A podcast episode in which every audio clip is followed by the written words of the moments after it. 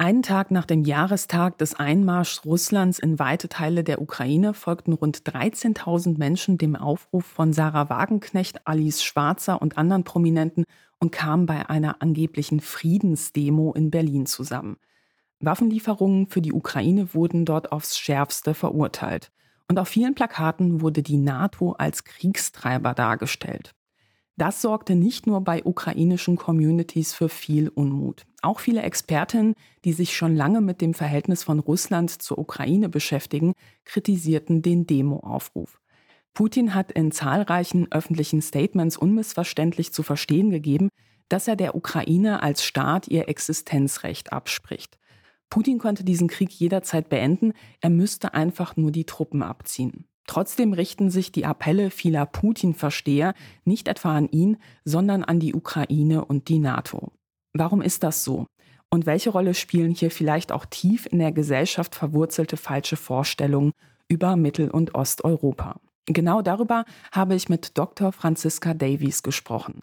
Sie lehrt an der Ludwig-Maximilians-Universität in München osteuropäische Geschichte und hat gemeinsam mit Katja Machotina ein Buch über die offenen Wunden Osteuropas geschrieben.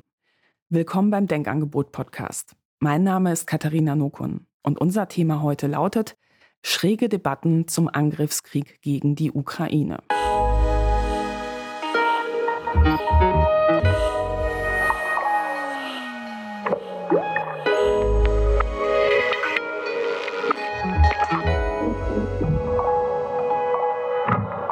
Hallo Franziska, ich freue mich sehr, dich hier im Podcast begrüßen zu dürfen. Hallo, danke für die Einladung.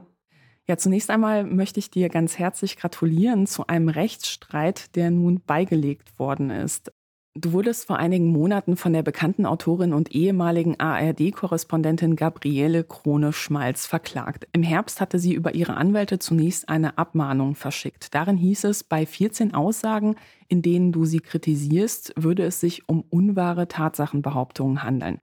Wie ging die Geschichte dann weiter? Ja, nachdem sie diese Abmahnung geschickt hat, habe ich mir einen Anwalt genommen, der die zurückgewiesen hat, also der einfach begründet hat, warum das zum einen natürlich durch die Meinungsfreiheit gedeckt ist und zum anderen, weil das das eben auch gut begründbare und legitime Kritik an hochproblematischen Aussagen war, die letztlich das Putin-Regime äh, verteidigt haben, die seine Verbrechen relativiert haben. Also zunächst gab es eine Abmahnung für 13 Punkte und die haben wir zurückgewiesen und dann hat sie gesagt, sie würde jetzt wegen dieser 13 Punkte tatsächlich klagen. Und es kam noch ein 14. Punkt, also eine Aussage, die ich in der Zwischenzeit geäußert hatte.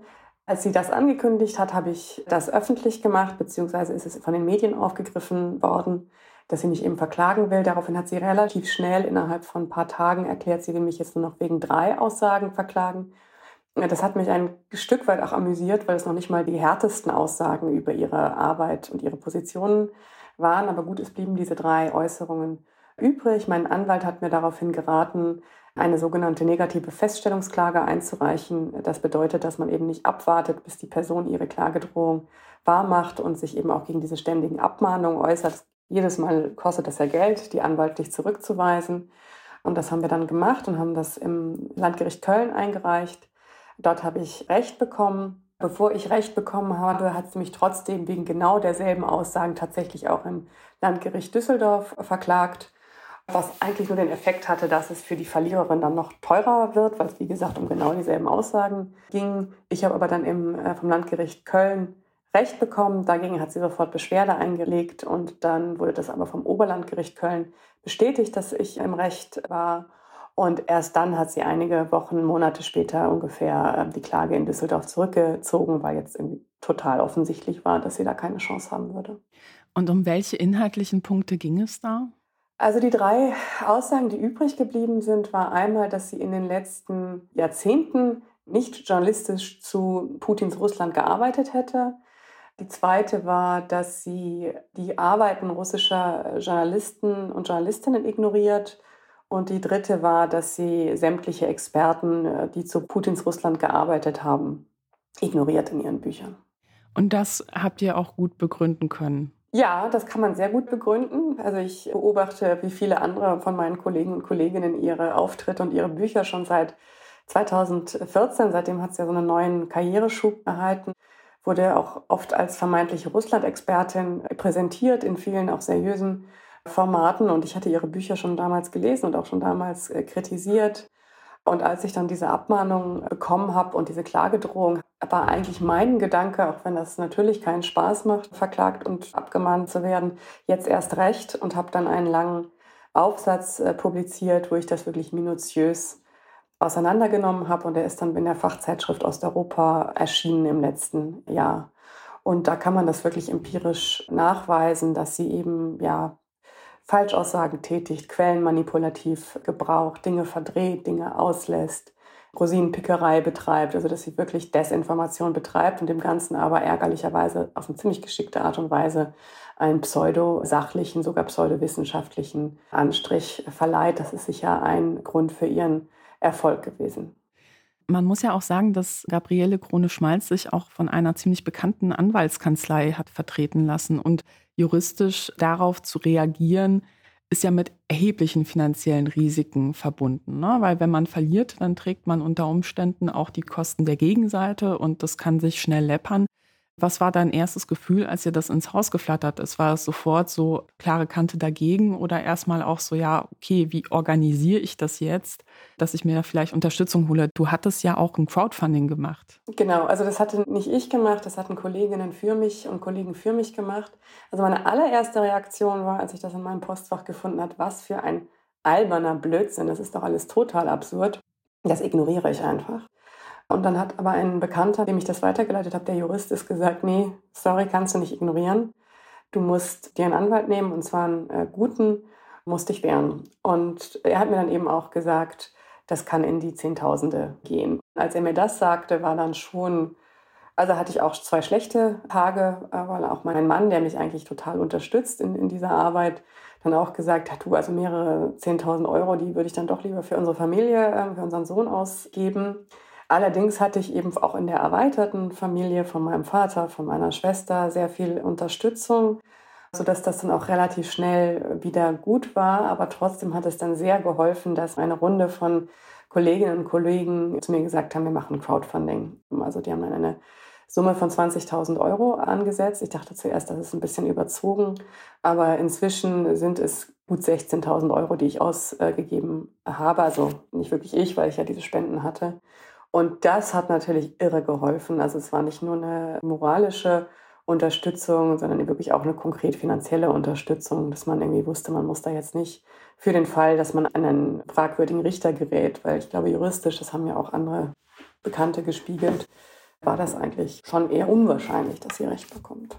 Also glaubst du, es ist vielleicht möglich, dass einige von solchen Abmahnungen auch deshalb getätigt werden, weil die Gegenseite darauf baut, dass man sagt, boah, dieses finanzielle Risiko, das möchte ich nicht eingehen. Und obwohl ich weiß, dass ich vor Gericht höchstwahrscheinlich Recht bekommen würde, ist dieser kleine Prozentsatz, dass man halt sagt, so ja, gut, vielleicht kriege ich halt einen komischen Richter, muss dann noch in die zweite Instanz gehen, diesen ganzen Nervenkrieg kann ich vielleicht gerade auch nicht durchstehen. Glaubst du, das ist auch so ein bisschen so eine Strategie? Bin ich von überzeugt, dass das eine Strategie ist. Also die Anwaltskanzlei Höcker, die, die Frau Krone-Schmalz vertreten hat, da gibt es auch ein Interview mit dem Herrn Höcker, wo er das auch ganz offen sagt. Also er sitzt auch einfach mal auf Drohungen und Einschüchterungen und kann ja funktionieren. Und ich hatte dann tatsächlich auch privaten Kontakt mit Leuten, die jetzt nicht speziell mit dieser Kanzlei, wobei auch teilweise mit dieser Kanzlei, genau dieselbe Erfahrung gemacht haben, dass also erstmal einfach Abmahnungen rausgeschickt werden mit der Hoffnung, dass die Leute eben sich das nicht zumuten wollen, was ich auch verstehen äh, kann. Und ich war ja auch wirklich in einer privilegierten Situation. Also erstmal durch den Rückhalt meiner Familie, aber eben auch, dass ich eine gewisse Öffentlichkeit hatte. Und meine Kollegen, die auch, also da waren auch viele sehr renommierte äh, Osteuropa-Historiker und Historikerinnen darunter, dass die das einfach schnell und effizient und erfolgreich auf die Beine gestellt haben. Und das hat nicht jeder. Deswegen funktioniert es halt leider manchmal. Viele dieser Äußerungen waren ja auf Twitter und du kannst dich als Privatperson, die du dann ja offiziell bist, auch wenn du dich als Wissenschaftlerin äußerst, bist du eigentlich abgesichert. Und das war eigentlich die größte Enttäuschung, war die Reaktion von meinem Arbeitgeber, von der LMU München, die mir also unmissverständlich klargemacht haben, dass sie das als meine Privatsache ansehen. Also Wissenschaftskommunikation sei meine Privatsache. Ich könne da keinerlei Unterstützung erwarten. Im Gegenteil, ich kann da jetzt aus rechtlichen Gründen keine Details nennen. Aber da wurde sehr deutlich gemacht, dass die im Fall der Fälle auch disziplinarrechtlich gegen mich vorgehen würden. Der Titel dieser Sendung lautet Schräge Debatten zum Angriffskrieg gegen die Ukraine. Und ich habe da jetzt auch mal direkt einen sehr schrägen Debattenbeitrag rausgesucht, nämlich vom Autor Harald Welzer. Der war am 8. Mai 2022 in der Talksendung Anne Will und hat da das Folgende gesagt. Wir sprechen als Mitglieder dieser Gesellschaft vor dem Hintergrund einer Kriegserfahrung, die sich durch die Generationen durchgezogen hat.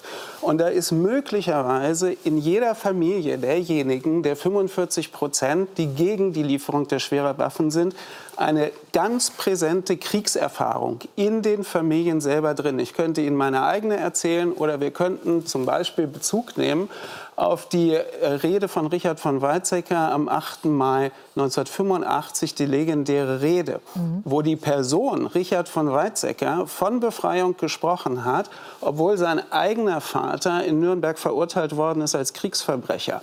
Das so heißt, in, ja, ja, bleiben Sie mal ein bisschen so irgendwie beim Zuhören und nicht beim und Kommentieren. Sie sind wieder so belehrend, wie Sie ja so auftreten. Ja, das ist Ihre Nein, entschuldigen Sie, ja? Sie müssen einfach... Ich bin kein Student. Bitte? Ich bin kein Student. Ja, und ich bin irgendwie nicht Ihr, keine Herr Ahnung Herr was. Ich wollen wir zurückkehren zur Sache. Darüber habe ich sogar einen Text geschrieben. Der Titel war der Auftritt von Harald Welzer als Symptom der deutschen Schieflage zur Ukraine oder irgendein so ein ähnlicher Titel von bei Zeitgeschichte Online habe ich das äh, kommentiert, ja.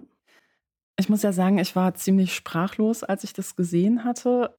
Wie war so dein erster Impuls? Ja, mir ging es ähnlich. Also ich war richtig wütend. Ich war da in Warschau und ich glaube, ich war auch alleine. Also ist das immer so ein bisschen gefährlich, wenn man alleine vor seinem Twitter-Account abends sitzt und wütend ist. Und ich habe da auch dann einen Thread in die Tasten gehauen. Ich finde das auf so vielen Ebenen ein Armutszeugnis. Magst du das mal eben aufschlüsseln? Ja, also, also sozusagen erstmal vom Stil her, also wie er da sitzt, ja, also privilegierter Harald Welzer, der in einem friedlichen Land lebt, das von der NATO geschützt ist, anders als die Ukraine, und dann in einem belehrenden Tonfall eine Person, deren Land gerade überfallen worden ist von Russland, wo eine grausame Besatzungspolitik, also wirklich ein genozidaler Krieg geführt wird, dann da über Kriegserfahrungen zu belehren.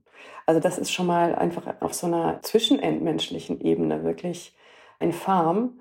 Dann natürlich diese Vorstellung, dass ein Nachkomme von einer Tätergeneration, ein Ukrainer, der aus einem Land kommt, das zu den überfallenen Ländern von NS-Deutschland gehörte, dass der dann belehrt wird von einem Nachfahren der Täter darüber, was Krieg in der Erinnerung bedeutet, was Befreiung bedeutet. Ja? Also die, die Täter, die sich nicht selbst befreit haben vom NS-Regime, ja, wo lange nicht akzeptiert worden ist, die eigene Verantwortung für Deutschlands, für diesen Vernichtungskrieg gegen die Sowjetunion, der sich eben in ganz erheblichem Maße auf ukrainischem Boden abgespielt hat und dem dann irgendwas von Befreiung erzählt, während die Ukrainer um ihre Freiheit kämpfen. Also das ist auch eine so derart selbstbezogene, eitle Geschichtsdeutung, dass einem wirklich schlecht werden kann. Und das dann auch noch in diesem pseudo-intellektuellen Habitus, also wirklich eher zum Kotzen, Entschuldigung, aber wirklich. Im Geschichtsunterricht damals in der Schule hatte ich so das Gefühl, dass der Schrecken, den der Zweite Weltkrieg über Osteuropa gebracht hat, nur so ein Nebenkriegsschauplatz war. Klar, man hat über Auschwitz gesprochen, man hat über den Hitler-Stalin-Pakt gesprochen, aber was für ein schreckliches Leid die Besatzung über die Menschen dort gebracht hat, das wird meiner Meinung nach nicht angemessen behandelt. Jetzt muss ich sagen, in meiner Familie gab es eben auch Menschen, die aus politischen Gründen ins KZ gekommen sind damals oder aber Zwangsarbeit leisten mussten. Und wenn du jetzt so einen Wunschzettel für den Geschichtsunterricht hättest, was sollten wir im Westen besser abspeichern über die Geschichte des Zweiten Weltkriegs in Osteuropa? Was würdest du da herausstellen wollen? Besatzung ist ein total wichtiges Stichwort. Die Besatzungserfahrung, das ist bis heute so, das, was du schilderst. Was die Besatzung für die Zivilbevölkerung in Sowjetunion und auch in Polen bedeutet hat, das ist immer noch eigentlich ein blinder Fleck. Also nicht in der Geschichtswissenschaft, da ist das inzwischen ziemlich gut bearbeitet und es gibt auch immer weitere Forschungen dazu. Besatzungsalltag im Osten oder überhaupt in Europa ähm, während des Zweiten Weltkriegs. Dass diese Besatzung so ein blinder Fleck ist, ist ja auch ein Grund, warum eben diese pseudo-friedensbewegten Leute und unter anderem eben auch Wälzer immer noch meinen, wenn man nur irgendwie einen Waffenstillstand macht, wenn man nur die Ukraine, sie nennen es immer verhandeln, eigentlich bedeutet es ja zum jetzigen Zeitpunkt, wo die Vernichtungsabsicht Russlands ungebrochen ist gegenüber der Ukraine, dass die Ukraine sich einem russischen Terrorregime unterwerfen würde, wo das Sterben natürlich nicht aufhören würde, das Leiden und das Foltern, jetzt mal ganz abgesehen davon, dass die Ukrainer das nicht wollen. Ja. Und Polen und auch die Sowjetukraine sind Beispiele, dass eben Besatzungen durch ein äh, verbrecherisches Regime mehr Tote produzieren können als militärische Handlungen. Das war im Zweiten Weltkrieg so. Die meisten Menschen starben unter deutscher Besatzung, nicht während der Schlachten. Also das ist ein blinder Fleck. Dann ist aber auch ein blinder Fleck einfach Zwangsarbeit zum Beispiel immer noch. Also dass Millionen von Menschen zur Zwangsarbeit verschleppt wurden, viele davon nach Deutschland, Millionen davon aus der Ukraine, die dann auch aber Teil eigentlich der eigenen Geschichte auch Deutschlands geworden sind, aber deren Geschichten immer noch unbekannt sind und erst eigentlich in den letzten Jahren so ein bisschen mehr, zum Beispiel durch das Buch von Natascha Wodin, sie kam aus Mariupol über ihre Eltern, die sich als Zwangsarbeiter in Deutschland kennengelernt haben, so ein bisschen mehr Bewusstsein geschaffen hat. Aber es gibt ja ein ganzes Spektrum an Verbrechen und was auch praktisch unbekannt ist, sind die sogenannten Feuerdörfer in Belarus, der Ukraine und im Westen Russlands, wo die Deutschen mit ihren Helfern im Zuge des sogenannten Partisanenkampfes ganze Dörfer einfach ausgelöscht haben, die Bevölkerung ermordet und danach die Gehöfte verbrannt. Und wirklich gebildete Menschen sagen mir und sagen das auch mit Schrecken, ich wusste das nicht. Also wenn ich, hat, ich habe ja halt in den letzten Jahren viele Vorträge auch dazu gehalten und es ist wirklich nicht bekannt. Und dass man eben diese Perspektive einfach mal mehr zur Kenntnis nimmt. Aber was auch fehlt, also ich, ich bin ja schon fast ähm, positiv überrascht, dass bei euch über den Hitler-Stalin-Pakt gesprochen wurde. Das ist nämlich auch so ein blinder Fleck. Also die sowjetischen Verbrechen auch. Also dass die auch für das Geschichtsbewusstsein zum Beispiel in Polen eine sehr große Rolle spielen. Natürlich ist das auch nicht ganz unproblematisch da teilweise, ne, wenn dann vergessen wird, dass eben die sowjetische Besatzung so grausam sie war und so genozidal sie auch gegenüber der polnischen Eliten war, eben nicht den Genozid an den Juden verübt hat. Das war eben die deutsche Besatzung. Aber trotzdem beobachtet man jetzt besonders seit Februar 2022 eine wirklich atemberaubende Empathielosigkeit für die Kriegserfahrungen in Ostmitteleuropa. Man muss ja sagen, dass nicht nur die Besatzung während der NS-Zeit ein blinder Fleck ist. Hier hinter mir im Regal stehen die zwei Bände Archive Gulag. Das sind sehr bekannte Bücher von einem Überlebenden. Das waren halt eben ja Zwangsarbeiterlager, wo Menschen oftmals aus politischen Gründen inhaftiert worden sind und ich muss sagen, das war auch etwas, das ich im Geschichtsunterricht gar nicht so wirklich wahrgenommen habe. Ja, Sowjetunion, ja gut, dann gab es halt die Stalinzeit, ja gut, es gab halt auch Gulags, aber was das konkret bedeutet, das wurde dann nicht wirklich so mit Leben gefüllt. Und man muss sagen, diese Perspektive, die ich so hierzulande wahrgenommen habe, unterscheidet sich massiv von dem, was ich beispielsweise in Polen wahrnehme, wo das ja auch ganz anders thematisiert und aufgearbeitet wurde. Würdest du sagen, das ist auch so ein blinder Fleck, der auch in der Wahrnehmung von, was bedeutet eigentlich die Sowjetunion, in der Erinnerungskultur von osteuropäischen Ländern eine viel größere Rolle spielt? Ja, das kann ich auch aus eigener Erfahrung bestätigen. Also ich erinnere mich noch ganz gut, wie wir in der Schule äh, Stalinismus durchgegangen sind. Und das war eigentlich nur ein Referat von einer Mitschülerin, die dann ein paar äh, Begriffe an die Tafel äh, schrieb. Es war natürlich nicht die, die Schuld der Mitschülerin, sondern der Lehrerin. Und da stand dann Aufstieg Stalins, Kollektivierung der Landwirtschaft, Terror und als Ergebnis sozusagen 10 äh, bis 20 Millionen Tote. Aber wir Schüler und Schülerinnen wurden völlig im Unklaren darüber gelassen, was das genau bedeutet hat. Und diese massive Erfahrung sowjetischer Gewalt, die hat ja in Deutschland in dem Maße wie in Ostmitteleuropa oder in Osteuropa überhaupt nicht äh, stattgefunden. Also für Polen ist Katyń ein ganz wichtiger Ort, eigentlich einer der zentralen Erinnerungsorte des 20. Jahrhunderts, als der sowjetische NKWD im 1940 fast 22.000 polnische, vor allem Offiziere, ermordet hat, also versucht hat, die sowjetische Elite auszulöschen. Und diese Erfahrung von sowjetischer Gewalt oder auch diese Erfahrung von sowjetischem Imperialismus, die haben natürlich die, besonders Polen mit einer noch längeren Tradition des Widerstands gegen das russische Zarenreich, den Vorgängerstaat der Sowjetunion, hat das viel mehr gemacht. Und insgesamt die Erfahrung des stalinistischen Terrors in der Ukraine, in Belarus, natürlich auch in Russland selber, das sind alles Erfahrungen, die in Deutschland fehlen und auch im Hinblick auf den Zweiten Weltkrieg dominiert eben eher wenn auch lückenhaft die Erinnerung an die deutsche Gewalt, zum Beispiel im besetzten Ostmitteleuropa zwischen 1939 und 1941 im Zuge des Hitler-Stalin-Pakts.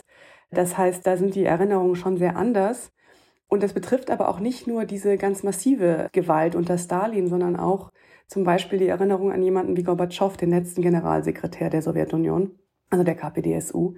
Und äh, das war ganz interessant. Ich habe vor einigen Wochen ein Seminar gemacht mit Teilnehmern aus Polen, also junge Leute, so zwischen 20 und 30 aus, aus Polen, der Ukraine und Deutschland. Es ging um Freiheitsbegriffe. Und äh, wir haben eben dann auch über die Befreiung Europas vom Sozialismus gesprochen und eben über die Figur Gorbatschow. Und dann habe ich mal so gefragt, ja, die Deutschen sagen jetzt mal, was ihr mit ihm assoziiert und dann eben die Menschen aus der Ukraine und dann Polen und Polinnen. Und es war total unterschiedlich. Also aus Deutschland kam natürlich, und das ist nicht die Schuld der beiden jungen Frauen, die da saßen, er hat uns die Einheit geschenkt, eine ganz positive Figur, er hat auf Gewalt verzichtet. Aus Polen waren die Stimmen eher so, na ja, also ja, was so sowjetische Politiker angeht, war er schon noch einigermaßen okay, aber ich meine, mit dem Ende des Kommunismus hat er jetzt nur so ein bisschen was zu tun. Das waren vor allem die Solidarność, das war Polen, das war der polnische Papst. Und in der Ukraine hieß es, naja, er ist derjenige, der uns nach der äh, Atomkatastrophe von Tschernobyl am 1. Mai auf die Straßen von Kiew zur Maiparade gezwungen hat, obwohl alle wussten, dass die Strahlenwerte äh, viel zu hoch sind, dass die gefährlich sind und der eben mit seiner Informationspolitik zu Tschernobyl massiv dazu beigetragen hat, dass so viele Menschen so, so für ihr Leben gezeichnet oder gestorben sind. Und auch die Teilnehmer aus Polen und der Ukraine hatten beide auf dem Schirm, dass Gorbatschow 1991 im Januar gewaltsam versucht hat, die Unabhängigkeitsbewegung in Litauen zu unterdrücken, was die Litauer als Blutsonntag erinnern. Und das war für die deutschen Teilnehmer überhaupt nicht ein Begriff. Also das war ihnen einfach völlig neu. Und ein Begriff, der einem ja in der Debatte immer wieder begegnet, ist der Begriff Holodomor. Wie wirst du jemand, der noch nie was vom Holodomor gehört hat, wie wirst du das erklären, was da passiert ist? Ja, der Holodomor, also eigentlich das zentrale Trauma der äh, Ukraine im 20. Jahrhundert ist auch so ein äh, blinder Fleck in, in Deutschland. Und man hat in den Debatten um die Anerkennung des Holodomor, also der künstlich staatlich verursachten Hungersnot in der Ukraine zu Beginn der 1930er Jahre, der ja dieses Jahr, äh, letztes Jahr, Entschuldigung, vom Deutschen Bundestag als Völkermord anerkannt wurde, hat man eben auch gesehen, dass äh, die Vorstellung, die viele noch in der Gesellschaft von äh, stalinistischer Gewalt haben, nicht mit dem übereinstimmt, was wir inzwischen in der Forschung wissen, weil der Holodomor, da hieß es dann, äh, ich erinnere mich zum Beispiel an den Beitrag im Bundestag von Gregor Gysi, da hieß es dann, na ja, also Stalin hat ja nicht gezielt Nationalitäten verfolgt. Er war jemand, der sozusagen auf der Grundlage von Klassengewalt ausgeübt hat. Und das ist aber nicht mehr Stand der Forschung. Also natürlich ging es auch Stalin um die Verfolgung sozialer Klassen. Aber der Holodomor ist ein sehr gutes Beispiel, wie sich das verzahnen konnte mit dem Kampf gegen bestimmte Nationen oder gerade nationale Eliten. Und die Ukraine ist dafür das wahrscheinlich beste Beispiel, weil sich hier eben die künstlich verursachte Hungersnot eben durch den Kampf gegen das Bauerntum in der gesamten Sowjetunion, das dann eben auch in, zu Hungersnöten in vielen Regionen der Sowjetunion geführt hat zu Beginn der 1930er Jahre. Aber in der Ukraine hat es sich eben verbunden mit dem Kampf gegen die Ukraine als Nation, also ukrainische Bauern, gerade aufgrund des Widerstands der Ukraine zur Zeit des Bürgerkriegs, also nach der Machtübernahme der Bolschewiki im Oktober 1917 bis zur Gründung äh, der Sowjetunion war ja gerade in der Ukraine auch massiver Widerstand gegen die Rote Armee und daher stammte eigentlich noch Stalins Angst, die Ukraine sozusagen für das sowjetische Projekt zu verlieren und eben auch sein massives Misstrauen bis hin, wie sich dann gezeigt hat, zur offenen Feindseligkeit und Aggression gegen den ukrainischen Nationalismus. Das heißt, ukrainische Bauern äh, galten als besonders renitent. In der Ukraine wurden dann auch die Möglichkeiten der Bauern in die Städte zu fliehen behindert. Und zusammen mit Kasachstan war es, war die Ukraine die am schlimmsten äh, betroffene Sowjetrepublik von diesen Hungers Nöten und in der Ukraine hat es sich schon verbunden, sehr früh mit Terror gegen die ukrainische Intelligenzia und gegen den, äh, diejenigen ukrainischen Kommunisten, die versucht haben, die Hungersnot zu lindern. Und äh, die Ukrainer und Ukrainerinnen, diese Intelligenzia, waren eigentlich die erste nationale Gruppe sozusagen, die aufgrund ihrer Nationalität verfolgt wurde als ukrainische Nationalisten, gar Faschisten, schon zu Beginn der 1930er Jahre. Also der erste Schauprozess findet 1930 in Kharkiv statt und dann sieht man eben, dass diese Gewalt Stalins zu Beginn der 1930er Jahre sich auf ganz unterschiedlichen Ebenen, also auf drei Ebenen abspielt, gegen die Bauern, gegen die Intelligenzia und gegen die ukrainischen Kommunisten. Und daran sieht man eben sehr deutlich, dass da soziale und nationale Kategorien eben nicht so einfach zu trennen sind. Und im Zuge dieses Terrors, der wie gesagt 1930 beginnt und dann im großen Terror von 1936, 37, wo dann ganz viele, natürlich auch Russen, aber eben auch gerade auch belarussische angebliche Nationalisten von diesem Terror betroffen sind. Und im Falle der Ukraine wird eine ganze Generation von Künstlern, Künstlerinnen, Intellektuellen, Wissenschaftlern praktisch ausgelöscht. Und gerade was die Künstler angeht, die Schriftsteller, wird das in der Ukraine erinnert als die hingerichtete Renaissance. Also da ist wirklich eine ja, ganze Generation von Menschen, die natürlich ganz wichtig waren als Rückgrat eines ukrainischen nationalen Selbstverständnisses, ermordet, ausgelöscht, in Lager verschleppt worden. Und diese ganzen Zusammenhänge, die sind in Deutschland nicht sehr präsent. Also natürlich ist es so, was stimmt, ist, dass äh, Stalins Gewalt nicht diese rassenbiologistische Dimension äh, hatte und auch nie, was wir im Holocaust sehen, dieses Ziel, eine ganze Gruppe komplett auszulöschen. Also das nicht. Also auch im Holodomor war nicht das Ziel, alle Ukrainer auszulöschen, aber es war eben das Ziel, sie wirklich in die Unterwerfung mit extremer Gewalt, mit Mord, mit Terror zu zwingen. Und äh, das wird auch in der Geschichtswissenschaft kaum mehr bestritten, dass in vielen Kontexten eben nationale und soziale Kategorien in der stalinistischen Gewalt eng äh, miteinander zusammenhängen. Mein Eindruck ist, dass viele Menschen auch so ein wirklich verkitschtes Bild davon haben, wie die Sowjetunion von innen ausgesehen hat. Ich nehme das auch immer wieder wahr, dass beispielsweise viele gar nicht wissen, wie das mit der Solidarność in Polen abgelaufen ist. Dass zwischen 81 und 83 da auch zwischendurch Kriegszustand war und Proteste blutig niedergeschlagen wurden. Das passt ja auch irgendwie nicht zu diesem Narrativ rein, dass, dass man alleine sozusagen die Mauer zum Einstürzen gebracht hat. Würdest du sagen, dass so dieses Narrativ von Bruderstaaten heute noch eine große Rolle spielt oder nur bei einigen? Oder würdest du sagen, das ist halt eher etwas, was in Russland stark andockt und jenseits davon eigentlich nicht mehr. Nee, man liest das immer noch in Deutschland. Das ist natürlich ein Begriff, mit dem der imperiale Anspruch Russlands auf die Ukraine jetzt auch legitimiert wird. Also den zu übernehmen, ist natürlich total problematisch. Und ich würde sagen, inzwischen, wo wir diesen Krieg haben, es gab ja bis Februar 22, das muss man ja auch sagen, auch Ukrainer was nicht bedeutet, dass sie Russen gewesen seien oder dass sie irgendwie von Russland in Anführungszeichen befreit werden wollten. Aber es gab ja durchaus viele Ukrainer, die nach wie vor äh, ja, sich mit Russland teilweise auch verbunden gefühlt haben und vielleicht auch gesagt hätten, wir haben eine besondere historische äh, Beziehung. Aber das ist ja nun zu einer, aus verständlichen Gründen, zu einer absoluten Minderheitenposition von ganz, ganz wenigen nur noch geworden in der Ukraine nach diesem Totalangriff im Februar 22 mit all den Verbrechen, die mit ihm einhergeht. Und diesen Begriff jetzt noch zu verwenden, das finde ich wirklich gegenüber den äh, Ukrainern ja eigentlich ein Angriff auf die Würde der Opfer. Und davor ist es natürlich einfach eine Übernahme eines imperialen Mythos gewesen, weil natürlich bei dieser Vorstellung von Brudernationen oder von Brudervölkern immer mitschwingt oder immer klar ist, wer der große Bruder ist. Und es ist nicht die Ukraine, es ist Russland und die Ukraine hat sich unterzuordnen. Putins imperialistisches Weltbild.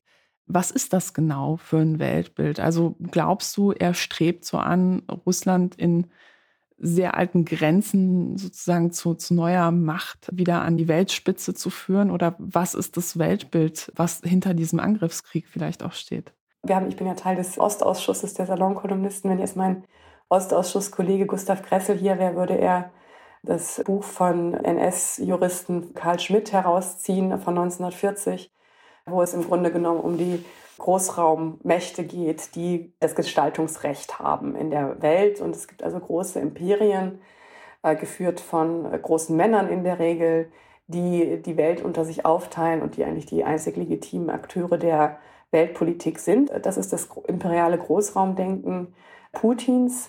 Es ist ähm, kein Zufall, dass er besonders oft sich an Peter I. und Katharina II., also zwei Zaren des 18. Jahrhunderts, orientiert, die eben ganz stark verbunden werden mit dem weiteren imperialen Ausgreifen Russlands, auch ins Baltikum, aber auch in die Südukraine, die Annexion der Krim, also all das fällt ins 18. Jahrhundert. Eine Frage, was bedeutet, er orientiert sich daran? Also bezieht er sich immer positiv darauf? Er bezieht sich explizit auf die beiden, ja. Also das sind zwei Zahnfiguren. Peter I., der sogenannte Große, Anfang des 18. Jahrhunderts, 1725 gestorben und dann eben Katharina II., die sogenannte Große, die eben in den letzten Jahrzehnten des 18. Jahrhunderts auch in die Südukraine ausgreift. 1783 wird die Krim annektiert und so weiter. Also das sind zwei Herrscherfiguren, die eben für den Aufstieg Russlands zur europäischen Großmacht stehen.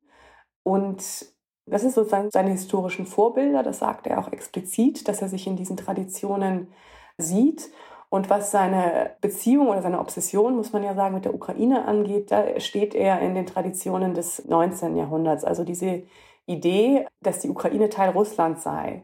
Das äh, ist ja eben auch so ein russisch-imperialer Mythos, den viele in Deutschland bereitwillig aufgegriffen und reproduziert haben. Es ist aber eben ein Mythos mit seiner eigenen Geschichte und seiner eigenen Konstruktionsgeschichte, wie jeder Mythos. Und man kann ihn wirklich datieren in die Regierungszeit von Nikolaus I., der zwischen 1825 und 1855 Zar war in, im Russischen Reich.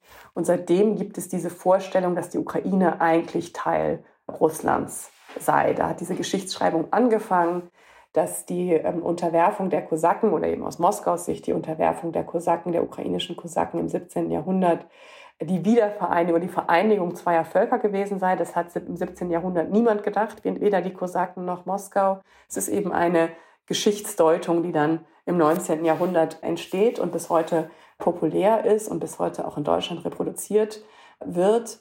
Und diese Obsession Putins mit der Ukraine lässt sich auch damit erklären, dass die Ukraine eben im russischen Imperialismus eine besondere Rolle spielt. Russland im 19. Jahrhundert, das russische Reich im 19. Jahrhundert ist ein Vielvölkerstaat. Während also im 19. Jahrhundert die Nationalbewegungen stärker werden, sind die natürlich in gewisser Weise alle eine Gefahr für das russische Reich und die stärkste und die, mit der auch zuerst mal die meiste Angst sozusagen verbunden ist, ist die polnische Nationalbewegung. Und die Polen rebellieren ja auch zweimal gegen das Zarenreiches. Also 1795 wurde ja Polen-Litauen endgültig aufgeteilt zwischen dem Russischen Reich, Preußen und der Habsburger Monarchie und Polen. Im russischen Teilungsgebiet gibt es eben zwei große Aufstände, 1830 und 1833. 60 und auch die, also es gibt natürlich auch diesen ganz massiven antipolnischen Diskurs im Russischen Reich, aber Polen ist sozusagen Herausforderung für das Imperium.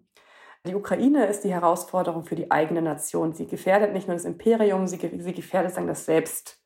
Ähm, Warum? Weil sie als Teil der russischen Nation gesehen wird. Wenn die Ukraine sich sozusagen loslöst, ist das nicht nur ein, äh, oder sich sie will sich ja noch nicht mal loslösen im 19. Jahrhundert. Das ist ja eigentlich eine frühe ukrainische Nationalbewegung, sind ein, ein paar Adlige, später vor allem Intellektuelle, denen es vor allem um eigene Sprache, eigene Kultur, eigene Geschichte geht. Also da geht es jetzt nicht um Unabhängigkeit. Und trotzdem reagieren eben russische Nationalisten aller Lager, also egal ob man eher liberal oder erzkonservativ ist, in der Regel mit Aggression dagegen, weil es eben nicht nur ein Angriff auf das Imperium ist, sondern ein Angriff auf die russische Nation. Es ist ein Verrat an unserer nationalen Gemeinschaft. Und was wir im Grunde genommen jetzt sehen, ist, dass das Problem russischer Nationalisten des 19. Jahrhunderts bis heute ungelöst ist. Also das Ganze ist eine postimperiale Krise Russlands, wo nicht klar ist, wo hört die russische Nation auf, wo beginnt das Imperium. Das ist jetzt auch in Russland heute, kann man das beides eigentlich nicht trennen. Und nirgendwo zeigt sich das so deutlich, wie in der Ukraine,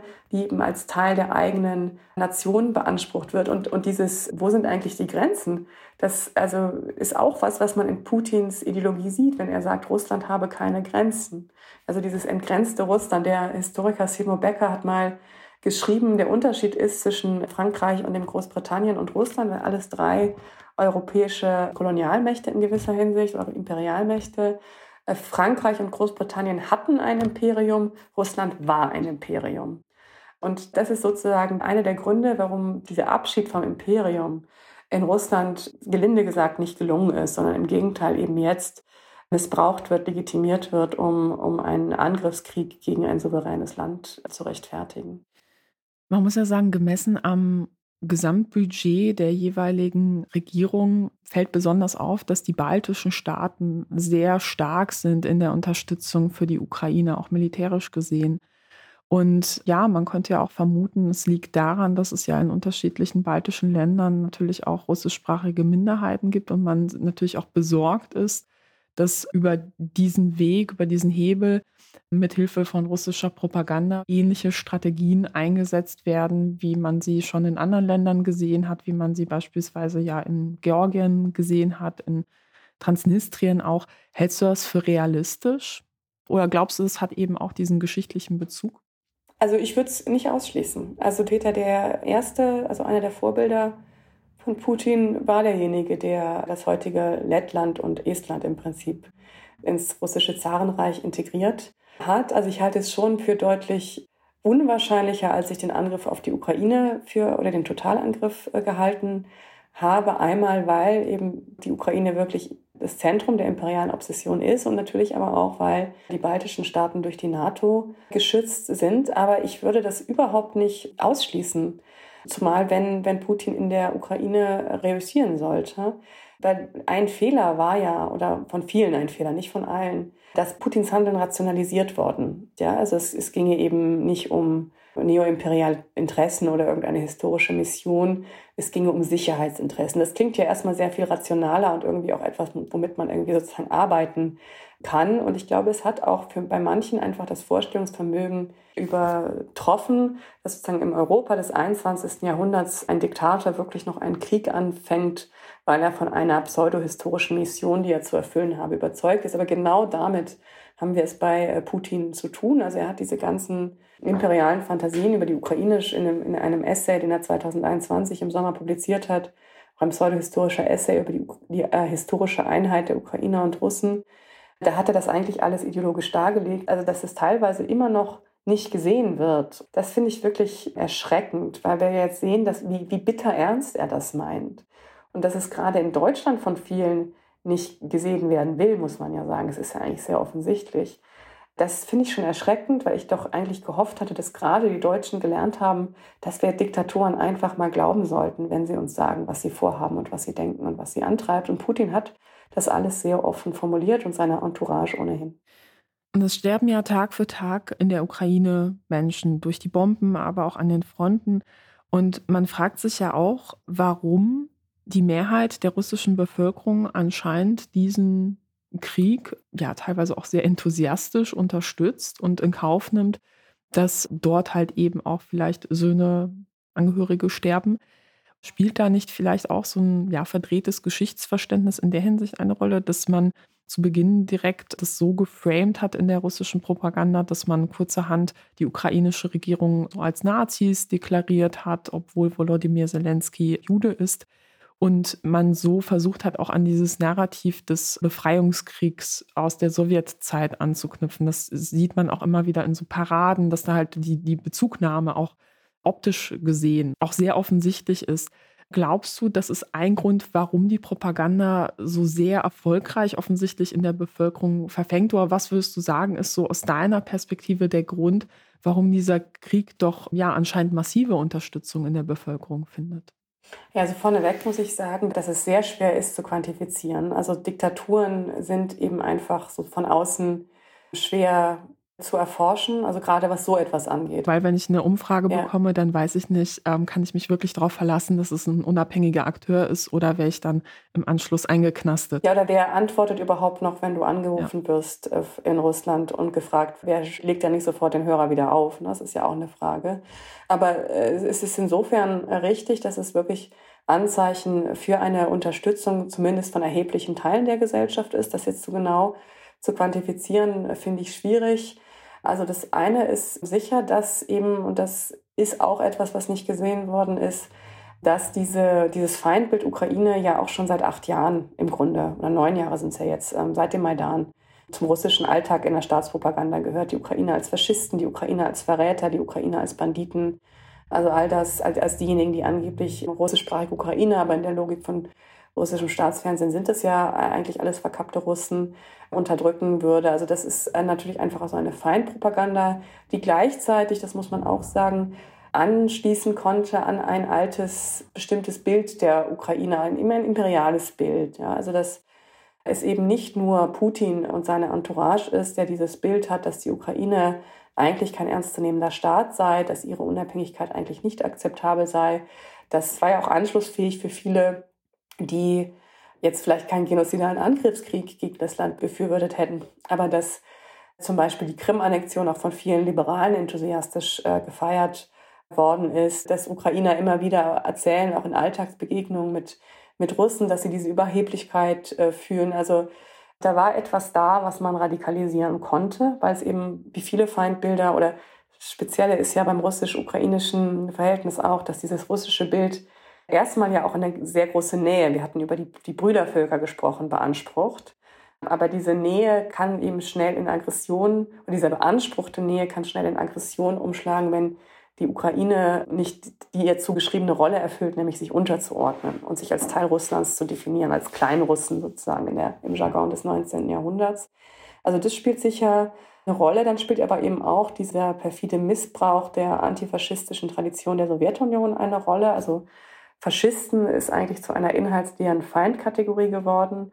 Aber es gibt bestimmt äh, gerade so in den Regionen, wo man sich nur aufs Staatsfernsehen verlässt, wirklich die Vorstellung ganz ernsthaft, glauben die Menschen daran, dass hier gegen Faschisten gekämpft wird, dass sozusagen der Enkel, der Urenkel gestorben ist in der Tradition des Großvaters, des Urgroßvaters. Das ist sicher auch eine Erklärung für einen Teil der Unterstützung und ein anderer Teil trägt einfach diese neoimperiale Mission mit. Das ist, also ich meine, niemand muss auf sozialen Medien voller Hass über die Ukrainer schimpfen oder sich über die Zerbombung von Städten freuen, aber es, es gibt eben Menschen, die das tun. Und auch gar nicht unerheblich ist aber, glaube ich, derjenige Teil der Gesellschaft, der so tut, als ginge ihn das nichts an. Also Putin ist ja gewisserweise ein Deal eingegangen, so zum Beginn seiner in den ersten Jahren seiner Herrschaft, dass er sich inszeniert hat als der Mann, der die chaotischen 1990er Jahre beendet hat. Der er hatte auch Glück durch den Ölpreis und so weiter, gewissen städtischen Schichten einen bestimmten Lebensstil ermöglicht, Konsummöglichkeiten, Reisemöglichkeiten ermöglicht.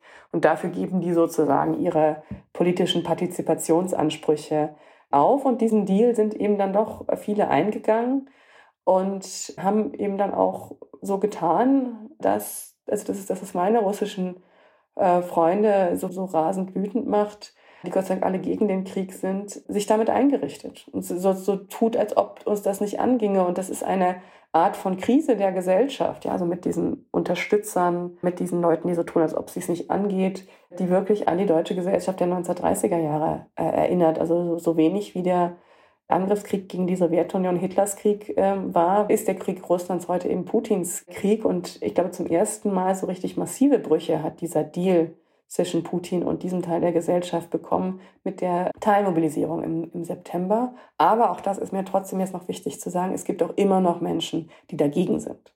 Und die gehen vielleicht nicht nur auf die Straße, weil es enorm gefährlich ist, weil sie immer wieder die Erfahrung gemacht haben, es wird eh zu keiner Massenbewegung, es gelingt uns einfach nicht, ihn zu stürzen.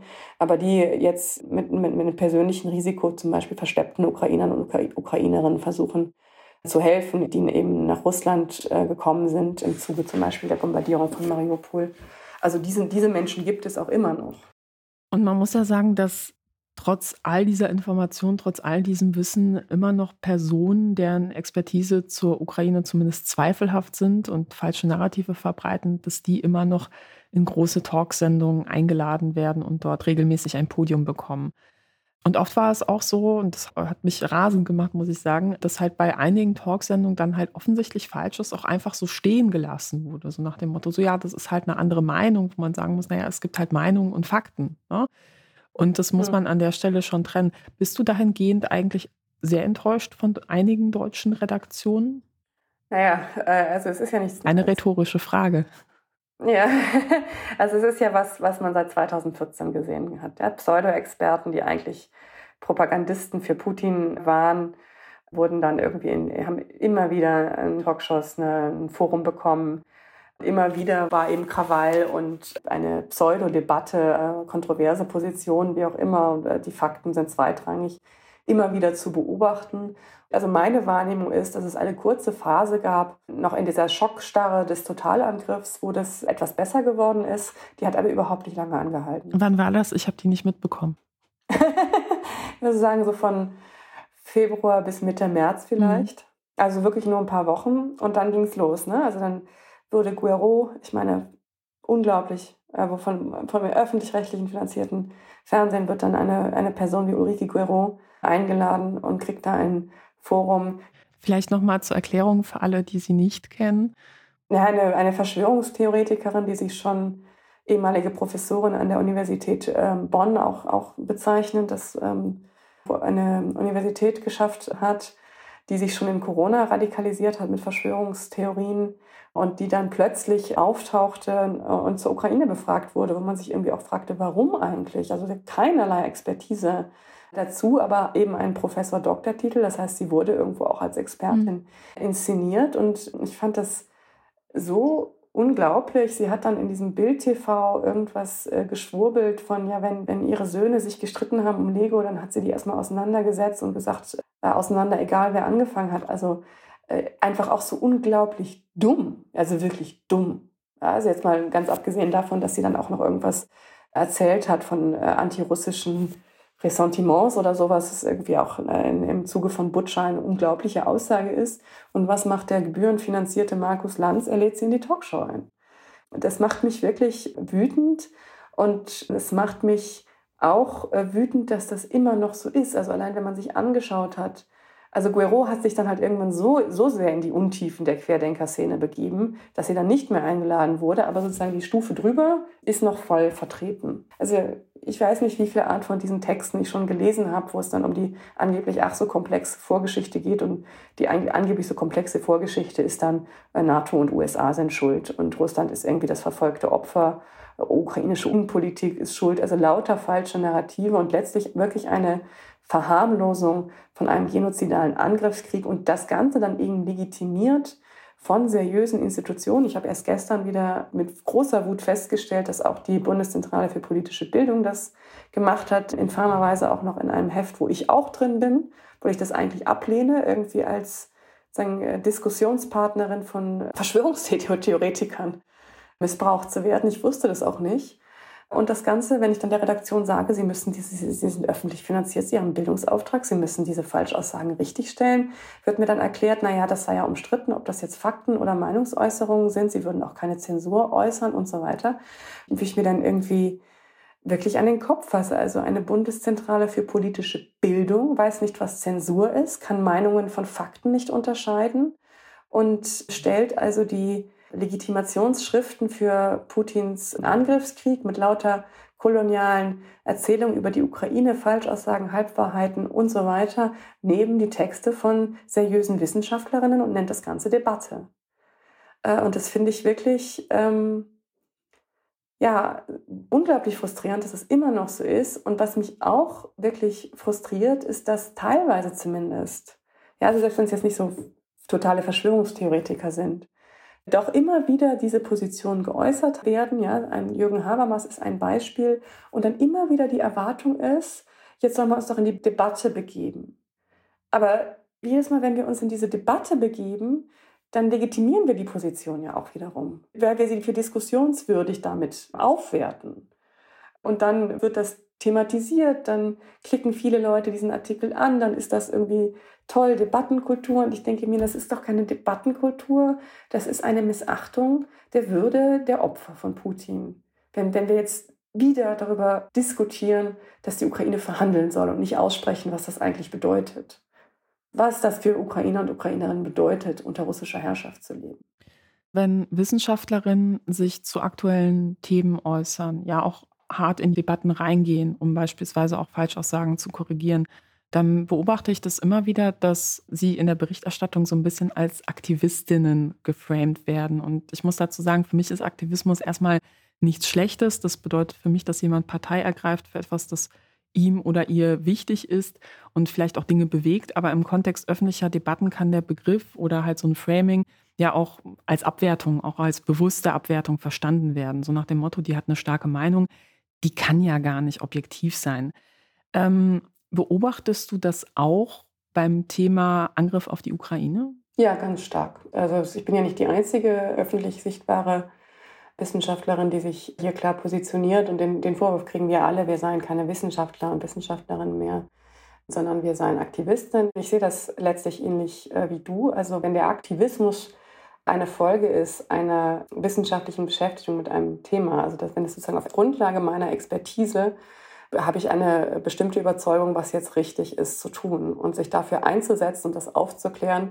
Das sehe ich sogar eigentlich als Aufgabe von öffentlich finanzierten Wissenschaftlerinnen und Wissenschaftlern. Ich muss aber auch dazu sagen, dass es auch wirklich einige Kollegen und Kolleginnen gibt, die sich wirklich daran, ich würde sagen, ausruhen zu sagen, wir müssen unpolitisch sein, sonst sind wir keine Wissenschaftler und Wissenschaftlerinnen mehr und die jetzt einfach sich überhaupt nicht äußern. Und ich sehe das wirklich ganz anders. Also da wird im Grunde genommen Objektivität und Neutralität verwechselt. Also hier können wir jetzt erkenntnistheoretisch darüber sprechen, dass wir absolute Objektivität natürlich auch als, also in meinem Fall Historiker und Historikerinnen, die erreichen können. Aber es gibt dann doch ein paar objektive Fakten, die sozusagen empirisch nachprüfbar sind. Also Russland hat die Ukraine angegriffen, Punkt.